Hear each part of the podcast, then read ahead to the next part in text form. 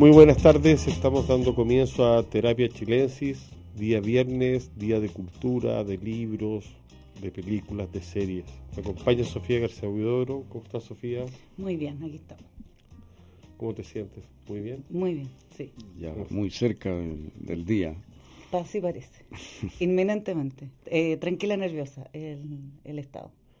Está bien. ¿Cómo estás tú, Arturo? Muy bien, muy bien.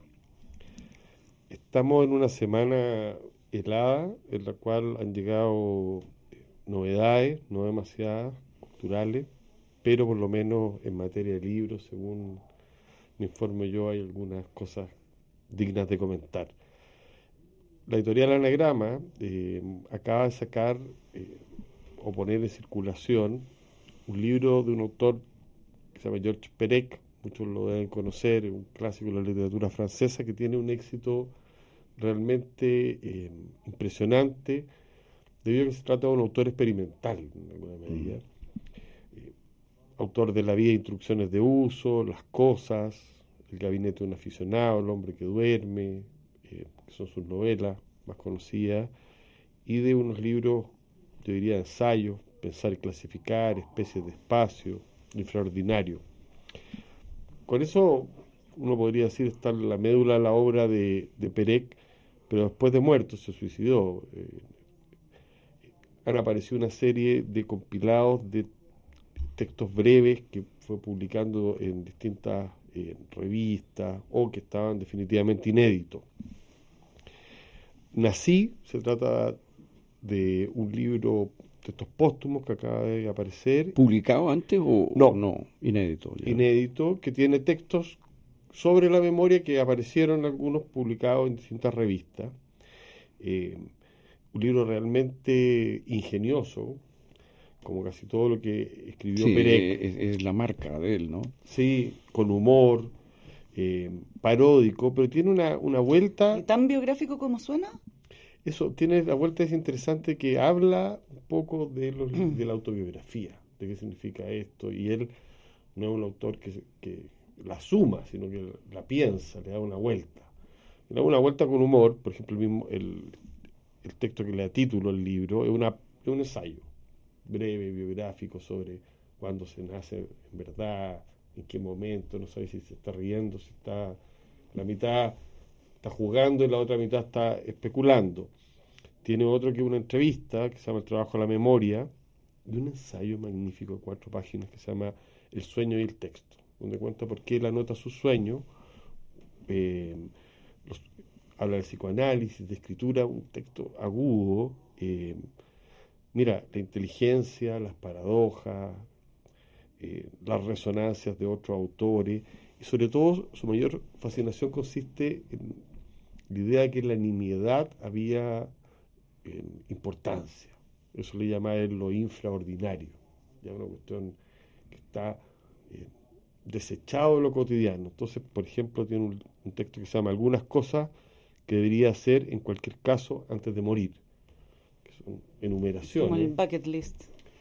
Le encantan las enumeraciones. Eh, tiene otro que se llama El salto en paracaídas, donde va a contar cuando él estaba era parte del servicio militar y se tiran paracaídas, pero eso no sería nada, sino que además llama a la gente de la revista Argumento a lanzarse en paracaídas son textos, el más interesante, para mí, gusto, es una carta que le manda a un editor y que en sí mismo ya eh, la gracia consiste en que le cuente una serie de libros que va a escribir. Proyectos. Proyectos. Entonces, dentro de estos proyectos hay un libro que se llama El Árbol, que es una investigación sobre su genealogía, todo autobiográfico. Hay otro que se llama La Edad, que son los 30 años aproximadamente, una investigación en torno a los 30 años, la continuación de las cosas. Lugares en los que he dormido, que es un catálogo de habitaciones minuciosamente evocadas, y W, que es una novela de aventuras que está publicada eh, y que circula. Bueno, el libro está compuesto de estos y otros textos para no, no dar la lata, pero sí para estimularlo en conocer a Perec contarles que Bolaño y Vilamatas, por ejemplo, son autores que le deben mucho y que lo ensalzaron en vida. y que con el tiempo, siendo un tipo que en algún momento tuvo fama de latero o de experimental, ha ido cobrando fuerza, porque una literatura una carga sociológica y una fascinación por los objetos, un poco pop. Eh, esa es a grandes rasgos. Tiene una cantidad de textos chicos, por ejemplo, hay uno que no está en este libro, sobre cómo pedir un aumento sueldo. Instrucciones. Instrucciones. Entonces juega con los formatos eh, y en ese sentido eh, uno lo puede pasar bien con él.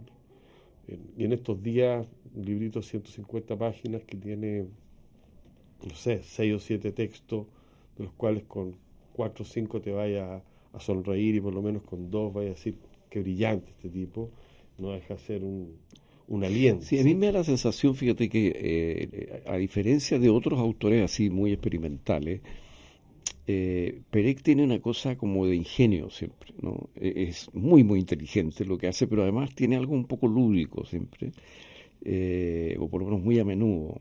E, entonces como que tiene, se lee un poquito de otra manera. Eh, ha sobrevivido ha sobrevivido, Sí, ha sobrevivido bien. Está esa cosa sociológica que tú dices que está, pero además está este aire un poco como de, no sé, de, de, de, cosa suelta, ligera. ¿no? De ocioso.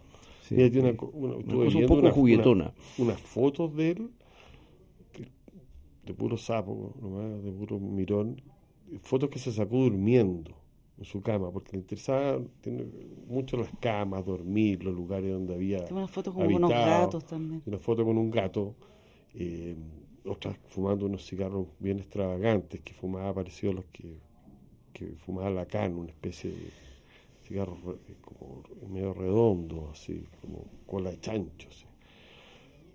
El tipo tiene, aparte de lo que tú dices de ingenio, tiene un, poquito de corazón, por decirlo menos. En este libro habla de sí mismo, habla de situaciones en las cuales está comprometido, se ríe de él. Yo creo que, que eso debe ser genuino, porque si no, no funciona nomás. Como mm. cuando, cuando la experimentación es forzada, es mm. todo pésimo. Cuando es demasiado intelectual, es fría. Claro, mm. cuando estás tratando finalmente de impresionar a otro, eh, es, poco probable que funcione, que funcione con gracia. Y además se nota que es, que es un escritor, porque hace poco leí en estas ya peregrinaciones, con esto te paso la, la palabra tipo un libro de Raymond no que era como su compañero. Sí, bueno, estoy, estaba pensando en él mientras tú hablabas. Era su compañero de generación, eh, un tipo también muy inteligente, con el que formó este grupo Ulipo y junto a otros personajes. Y las novelas de que no han vuelto a aparecerse así en el metro y todo, y no, no, no, han sobrevivido como, la, como las de Perec. Primero mandé un libro que era sobre los locos en la literatura. Era una seriedad agotadora que eran locos neuróticos, matemáticos. Sí, muy interesante como caso psiquiátrico, pero... Pero, como los de... Estaba pensando mm. los del verdor terrible de la Batut. pero este, eh, ya conocí, eh, no son científicos y, además son gente internada que tenía fascinación con el lenguaje. Ya. Que él determina. Mm. Pero la aridez eh, no salva el libro. Tengo un libro sofisticado, caro, en el peor sentido de la palabra, como eso que quiero comparar sociedad de neuropsiquiatría. Bueno, eh, en cambio Perec tiene una frescura que se soporta y se deja leer hasta el día de hoy. Así que recomiendo Nací y recomiendo buscar su obra, que por lo demás está en todas las librerías. Oye, a propósito de estas mm, eh, anotaciones oníricas que, que eh, mencionaste en un momento, ¿ustedes hacen eso? ¿Ustedes escriben sus sueños? ¿Tú, Arturo? No. Pues, ¿no? ¿Nunca jamás? Alguna vez, pero rara vez. Alguna vez lo he hecho, sí. tengo una, a mí me encantaría hacerlo, pero eh, como, todo, como algunas pastillas con estrella verde, no siempre recuerdo los sueños como me gustaría. Ya. ¿Tú lo escribes? Eh, por época lo he hecho, no, no de manera consistente, pero es que hay que hacerlo en el primer despertar. Sí, claro, hay que se, tiro, se, disipa todo. Y, y, no así, no tampoco he llegado como a redactarlo, sino que, eh, escena, sensación, y, después de repente ordenando me encuentro unas libretas con, con sueños y es curioso por decirlo. ¿Y vuelve la imagen? Sí, a veces mm. sí. Hay este sujeto Perec tiene un libro que se llama El hombre que duerme, que trata de eso. Tiene otro que son puras anotaciones de sueños. Pero a mí el que más ha impactado, me ha dejado de esto, muy literario. De, ese, género. De ese género que se practica, Sofía, eh, uno de William Burroughs, que lo compré solo por el título, se llama Mi Educación. Un conjunto de sueños. un conjunto de sueños, no lo he leído. Pero unos sueños feroces y escrito de manera muy desangelada, muy breve. Pero buena la idea de que su mm. educación fuera este conjunto de sueños. Está publicado por ahí, no sé, una editorial Península que ya no, no circula con este tipo de libros. Pero es, una, es un género que nunca se descarta, la anotación de sueños. Hay personas que dicen, eso sí, no me cuentes ni tus sueños ni tus viajes. Sí, no, y pasa, a mí me pasa ese en los libros, que, el narrador se, pone a contar cuentos y ya, pasa el mismo fenómeno. Digo, mm. no, ya no me alata, me hago como lectura veloz esa parte. Sí, eh, ¿Los sueños? Los, en, los relatos, cuando hay como un, meta, una meta narración. Martin Amis era muy contrario a esto de los sueños. Sí, eh, eh, es difícil que los sueños, de uno le, le interesen a otro. Sí, hay que procesarlo, yo diría. Pero de repente sí. O sea, de repente sí. bueno, cuando a uno le dicen soñé contigo, uno quiere saberlo todo. no, eso algo significa. No se sabe nunca si fue un sueño de que te están asesinando en pedacitos o bueno. Eh, pero hay que reconocer de que pese al dicho que son una lata los sueños y todo, hay una cantidad de literatura al respecto enorme. Pero si es una vía paralela, pues no deja de ser. Enorme. O sea, en lectores de sueños y lectores contra los mm. sueños, se pueden, podríamos dividir el mundo en, eso, en esas dos categorías. ¿Cómo estás tú, Sofía? Bien. ¿Viendo películas? Sí, fui al cine, eh, este, un así, giro rotundo, eh, fui a ver eh, Elementos, que es la última película de Pixar, Pixar con Disney desde hace un tiempo ya, eh, que ha tenido unas críticas no tan auspiciosas y creo que en términos de, taquilla, de recaudación, eh, muchísimo menos que, otras de sus antecesores. Eh, las películas de Pixar tienen de alguna manera un sello de, calidad. hay todo un mundo también infantil, familiar, pero también de adultos que las espera.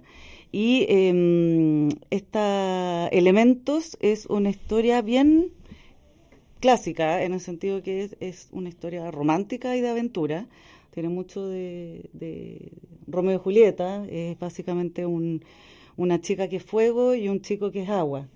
Y por alguna razón se gustan, y, que se, cómo se junta el agua y el fuego. Todo esto inmerso en una historia que uno le podría dar montones de, de, significado, de cómo se agrupan los elementos eh, y se separan unos de otros en una especie de guetos, cómo se discriminan, cómo discrimina el fuego al agua y el agua al fuego. Eh, hay dos familias, entonces que eh, una más abierta, la otra completamente cerrada la posibilidad de que estos elementos se junten, tradición familiar, pero pero una historia de amor. Yo creo que por eso me gustó, porque creo que, que están escaseando las historias de amor. Y, mm, y, bueno, y está, como decía, este, esta chica eh, que es fuego, este chico que es agua, y que juntos en el fondo pasan a llevar los prejuicios, y qué sé yo, es bastante como predecible de todas maneras lo que va a ocurrir, a diferencia de otras películas de Pixar como Soul, que fue muy existencial y muy profunda, y uno ya de repente pensaba, bueno, estas siguen siendo películas para niños, porque era una cosa mm. como metafísica, sí, o sea, muy, muy profunda, digamos. Eh, ya, acá se vuelve un poco más a, la entretención, eh, pero creo que es una película totalmente recomendable, pensando también ahora que Julio viene con, muchas vacaciones infantiles, eh, dentro de, lo que ofrece la cartelera de superhéroes y qué sé yo, de todas maneras yo le, pongo ficha a elementos. Se acaba de estrenar también ayer Indiana Jones, con Harrison Ford haciendo nuevamente Indiana Jones. Y eso también tuvo más o menos críticas porque se estrenó en Cannes, que claro, no sé si Cannes era el, lugar para que eh, para Indiana Jones, y es una película absolutamente de entretención y aventura. Pero eso también es lo que viene llegando a cines para quienes se animen a salas llenas de niños y cabritas y eh, vacación de invierno. Y gritos. En, acá por lo menos no, no se gritó mucho, pero en Indiana Jones puede que sí.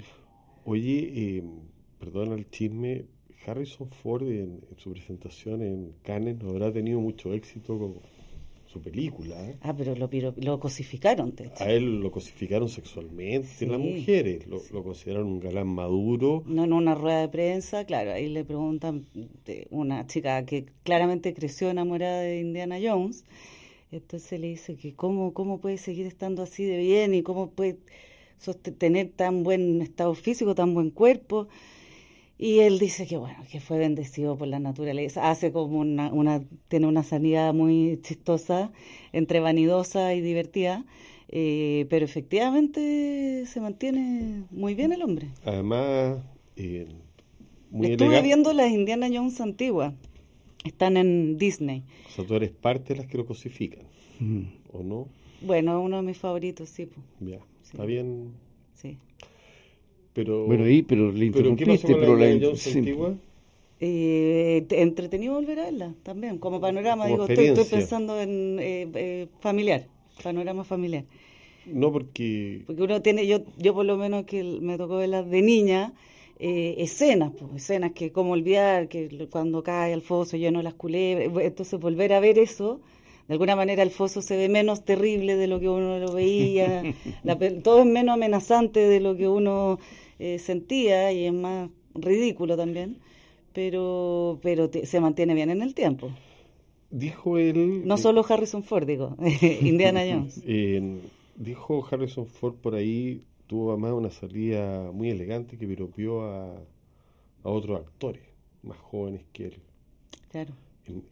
o sea, mientras él, las jóvenes lo tratan de galán maduro, él se refiere sentirse afortunado de compartir con estas nuevas generaciones. Claro. Yo la verdad, eh, salió la guerra de las galaxias, ¿eh? no hay que olvidar eso nunca. Harrison Ford. Sí, pues. Sí, pues, bueno, en un pero sin fin de películas. Estoy buscando aquí, en, bueno, sin fin de películas, pero hay una con, con Polanski. ¿Te acuerdas de esa? ¿Cuál es? No recuerdo. No eres una del, eh, de persecuciones puedo estar absolutamente equivocado. Bueno, como comentábamos la otra vez, están todos esos galanes maduros. En su mejor eh, momento. Claro, como no, no envejeciendo, teniendo guaguas incluso. Tuvo guagua, Al Pacino, Robert De Niro, los mm. últimos, las últimas semanas, digamos. Búsqueda frenética, del año 88. Ah. Una película magnífica. De misterio, eh, de persecuciones notable. Bueno, yo no he visto Indiana Jones, pero creo que me, no sé, puede que me anime a verla. Le, recordaba nomás que llegó a carterera eh, ayer, jueves, y eh, Elementos, la, la otra opción de cine familiar. Vamos a seguir, Arturo, contigo. Arturo está... Eh, yo estoy en este momento metido en la vida de Luis Ribano. Eh, hay escritores que tienen vidas medio lateras Ah, por ejemplo, la vida de Rulfo me aburría, ¿no? lo que escribió es una maravilla, pero su vida es poco entretenida. La de Borges, la de T.S. Eliot, no sé. Eh, pero hay escritores que tienen vida apasionante, como Vargas Llosa, como Hemingway. Y, y Ribano eh, tiene una vida muy, muy original, muy, muy entretenida, muy especial. Y ha aparecido esta biografía de Juan Andrés Piña, Luis Ribano, La memoria de los olvidados, por eh, el sello de la Universidad Diego Portales, eh, que me ha gustado muchísimo, porque es un recorrido hecho por, claro, es en parte una biografía y en parte en realidad es un recorrido por su obra. Eh, Luis Ribano es, es, el padre de él es un eh, hijo de un inmigrante italiano, que tiene 13 hijos, que como que los reparte porque cae en la pobreza, en viuda, y tiene que como que repartir a los niños así que crecen un poco separadamente. Uno de ellos, el famoso profesor Juan Ribano, uno de los grandes filósofos que vive en Chile, una figura de enorme influencia eh, en el mundo del marxismo chileno, un profesor de lógica muy famoso. Y, otro va a ser eh, Luis Ribano, que es como el polo opuesto, cierto porque mientras uno es un universitario, un académico, eh, Luis Ribano nunca fue a la universidad y en lugar de ir a la universidad entró al cuerpo carabinero, y fue Paco como 11 años, de donde sale expulsado, en el fondo, llamado a retiro, a raíz de una novela, Esto no es el paraíso, que es una novela bastante autobiográfica sobre la vida de un Paco. Y, un Paco que, que, no es como debe ser un Paco, digamos. Bueno, entonces, bueno, eso no cayó bien en la institución y fue invitado a, retirarse.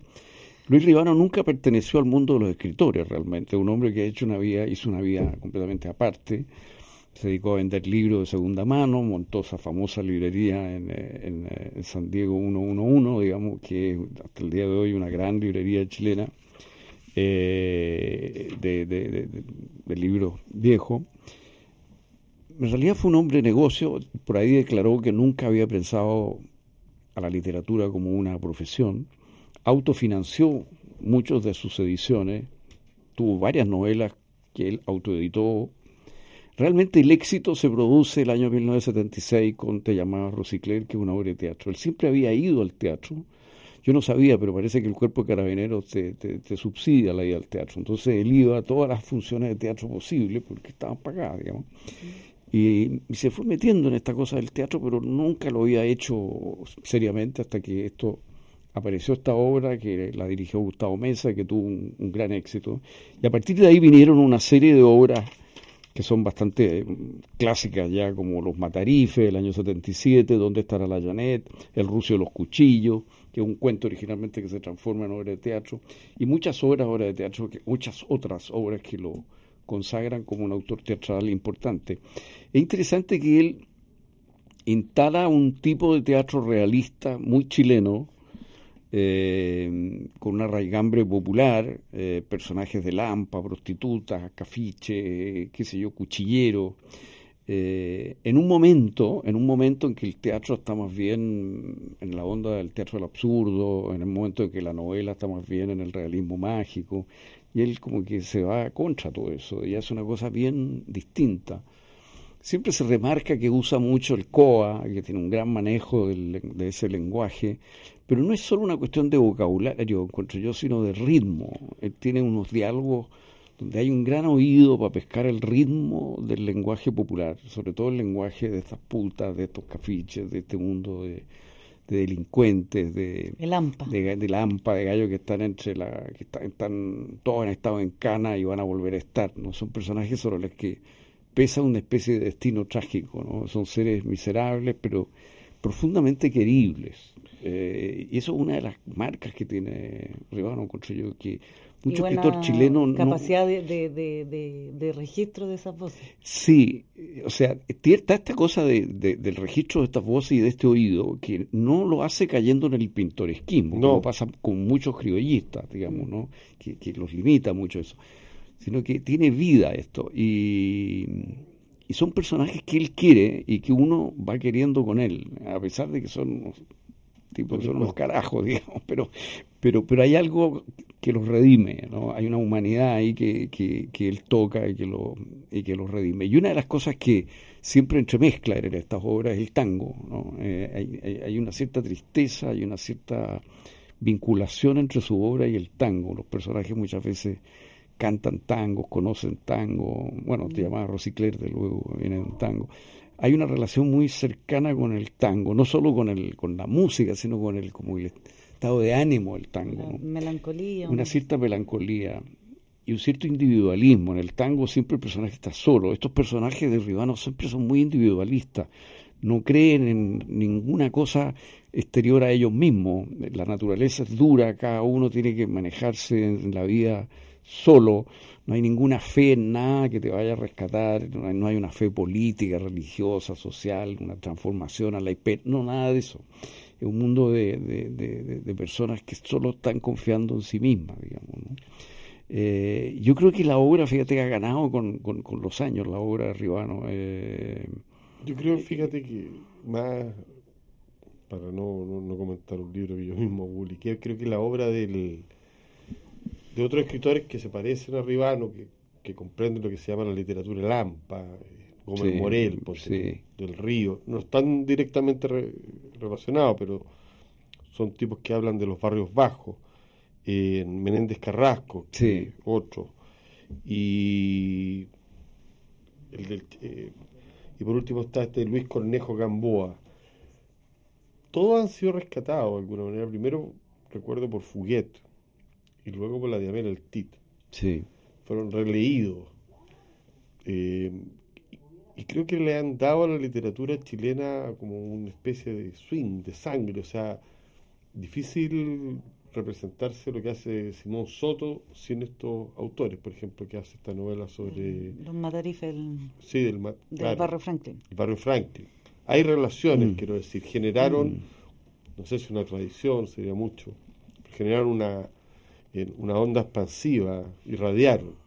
Así que a mí me parece que... Sí, eh, y Riobano, eh, eh, perdón, Piña en su libro sobre Riobano habla de habla de ello, ¿no? Sí. En ese sentido lo sitúa, en ese en ese sentido. Dice dice por ejemplo por ahí Riobano dice quiero que el teatro sea realista, que los gallos sean gallos, que estén vivos, que no sean ni fantasmas, ni muertos, ni desaparecidos. Eh, eh, esa sensación de vitalidad yo creo que es una de las cosas que, que está, ¿no? Eh, y, este lenguaje muy coloquial, muy, muy hablado, ¿no? Un lenguaje, él rescata permanentemente ese lenguaje hablado, ¿no? Eh, Oigan, yo queriendo darle un pequeño giro a la conversación, llevarlo.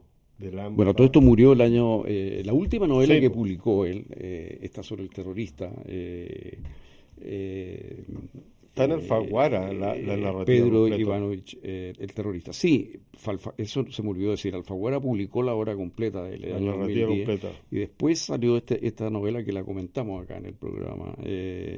y él murió el año eh, 1900, eh, de 2016. Ahora, él eh, tenía una intuición de lo que pasaba en Chile eh, extraordinaria. Yo me acuerdo haber conversado con él eh, cuando salió más o menos esta novela. eh, eh, él estaba con la idea que venía en Chile una gran irrupción anarquista. Mm. Y Tenía posiciones políticas complicadas el hombre. Sí, eh, era muy controvertida sus Sí. posiciones. Pero él creía que venía una onda anarquista en Chile, eh, porque eso es lo que se estaba vendiendo entre los jóvenes. Eh, y yo pensaba que, una curiosidad, pero cuando después vino la, la El revuelta, digamos, yo me acordaba de Ribano, decía, chuta, esto, esto es lo que él estaba viendo, eh, que venía, que se acercaba. Y por eso escribió esa novela, Iván el terror- eh, Ivanovich, el terrorista, porque él estaba en la idea de, de que la juventud chilena estaba como sintiendo eh, Una una, afini- una- sí, una afinidad con el anarquismo. Son muy lectura cuneta eh, los libros anarquistas. Eh, en ese sentido, hay una literatura anarquista eh, y que yo creo que cada vez Que en la universidad sobre todo pega fuerte.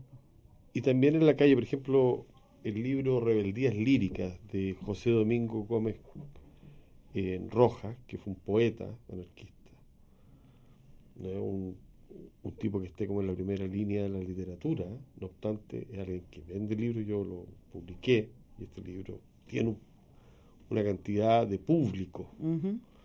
que no es necesariamente tipos que lean poesía, sino que leen a este poeta anarquista.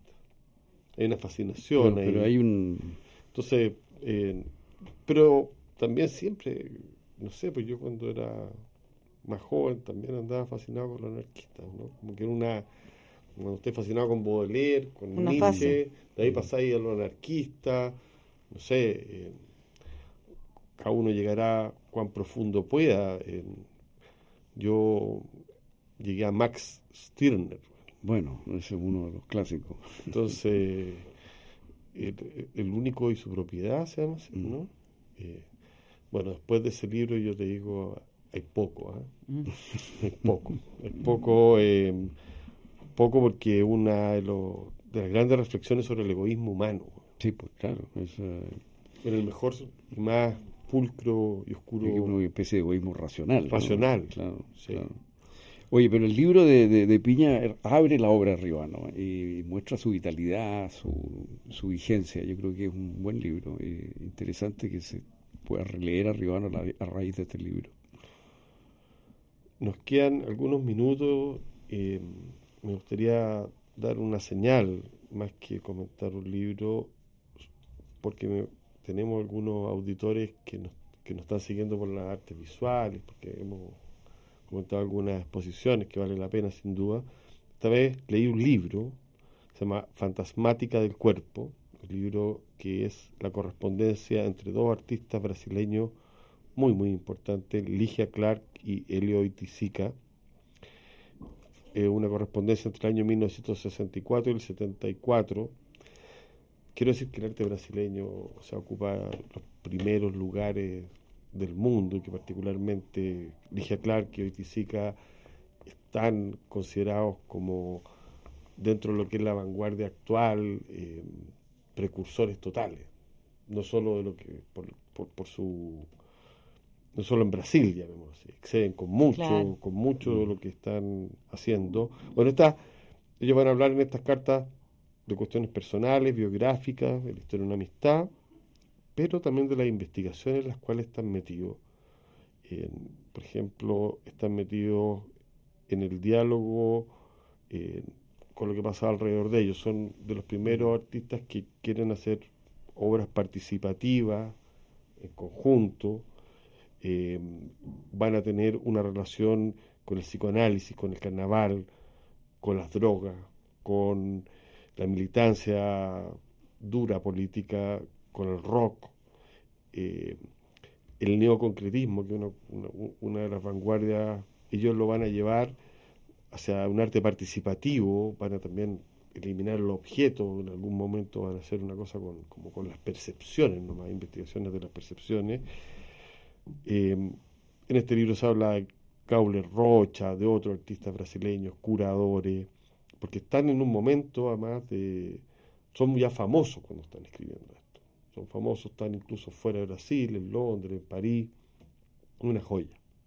para entender lo que está pasando en el arte actual, eh, del máximo interés, yo creo, para la gente que quiere saber eh, lo que ve en las galerías y a veces le parece oscuro, que quiere entender lo que es la performance, el arte que transdisciplinar y todas estas cosas que están tan en boga, bueno, estos señores y esta señora en Brasil lo empezaron a hacer eh, con una noción de la belleza muy nueva y además uno tiene la, la, posibilidad de estar relativamente cerca de ello. Hay muchas obras mm. circulando en el sentido de online y por primera vez sí vamos, uno tiene la posibilidad de, saber lo que piensan y lo hacen de una manera sin mayores complicaciones. Entonces en algún momento Ligia Clark le dice, tuve experiencias dramáticas, veo una oscuridad y al hombre en el comienzo de las cosas como ser primitivo, captando su propio cuerpo, rompiéndolo, redescubriendo el gesto, el acto, el mundo como un planeta extraño y salvaje. Tienen esa cosa de confesión de amigo, vale la pena de todas maneras, Fantasmática del cuerpo de Ligia Clark y Elio Tizica está publicado por Caja Negra, la sofisticada editorial argentina. Suena muy interesante. Interesante, muy interesante.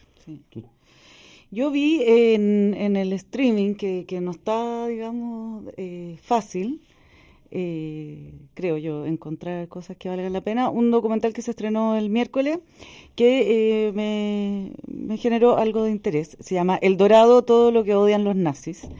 Y eh, El Dorado fue un club que durante los años 20 en Berlín convocó a la comunidad queer y todo lo que fueron los años 20, mucha libertad, mucha experimentación, em, distintos personajes que circularon por ahí, eh, desde el travestismo hasta transexuales, etcétera.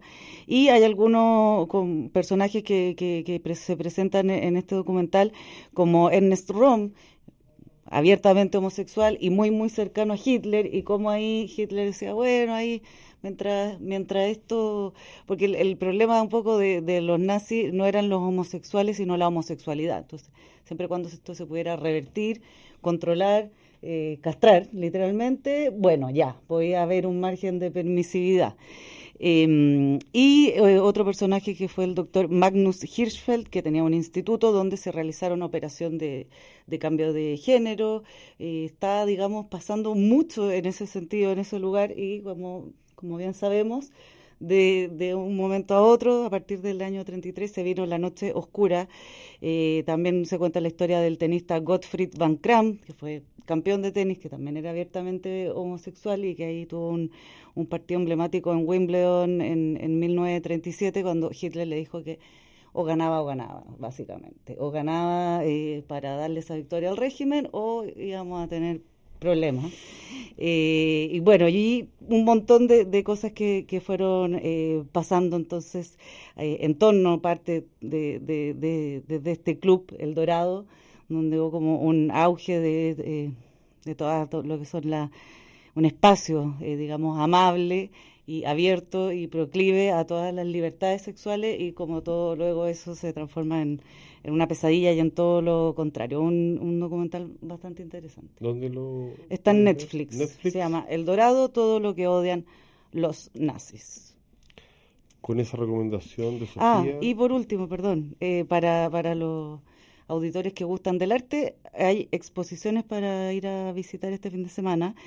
Ayer jueves se inauguró en la Galería NAC, que queda en Vespucio Norte 2878, dos exposiciones en paralelo. La artista Juana Gómez, ella trabaja mucho con bordado, con intervención, mezcla lo manual y lo digital, la puntada y el pixel, como dice, como dice ella, y también materialidades nuevas como unas pieles fotosintéticas naturaleza y tecnología, eso es lo que va a estar presentando en, en esta muestra que se llama La Segunda Piel.